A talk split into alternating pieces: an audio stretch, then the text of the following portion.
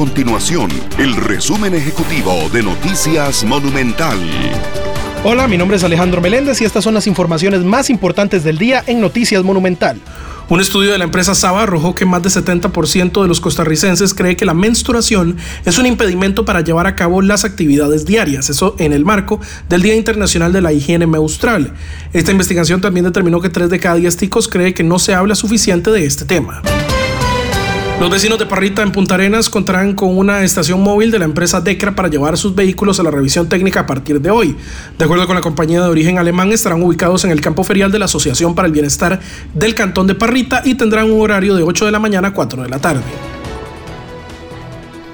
Estas y otras informaciones usted las puede encontrar en nuestro sitio web www.monumental.co.cr. Nuestro compromiso es mantener a Costa Rica informada. Esto fue el resumen ejecutivo de Noticias Monumental.